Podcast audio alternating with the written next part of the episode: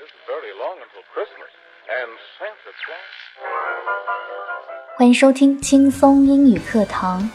Life always offers you a second chance. It's called tomorrow.